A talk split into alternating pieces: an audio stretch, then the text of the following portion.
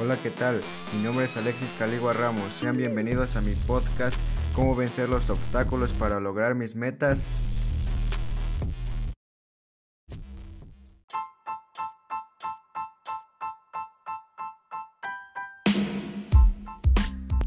Para vencer los obstáculos debemos tener relaciones sanas y armónicas.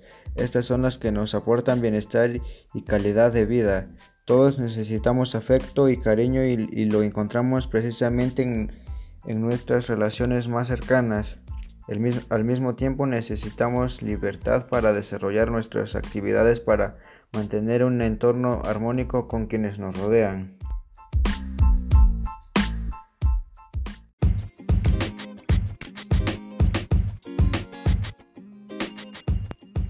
También se necesita comunicación con base a las relaciones interpersonales.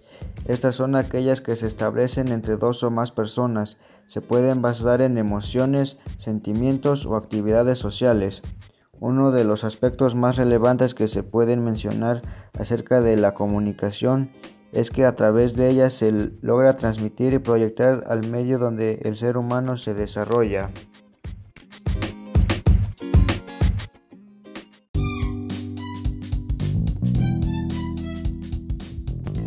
Es fundamental comprender que para poder realizar cambios en el entorno debemos empezar a hacerlos nosotros mismos en nuestro interior y para ello debemos realizar un trabajo personal de autoconocimiento y reconocimiento de lo que somos, lo que valoramos, lo que creemos y nuestras capacidades, metas, temores, debilidades, nivel satisfactorio frente a nuestras relaciones de pareja interpersonales.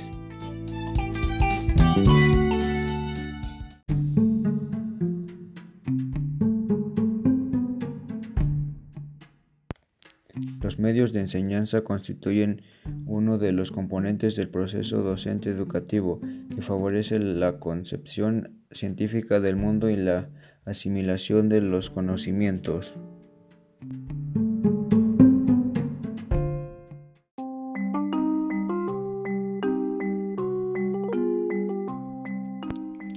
Es muy importante para que el cuerpo y el cerebro funcione correctamente. La salud es muy necesaria para estar sanos, no sentirnos débiles, porque la debilidad es una forma de no tener esas ganas de uno mismo.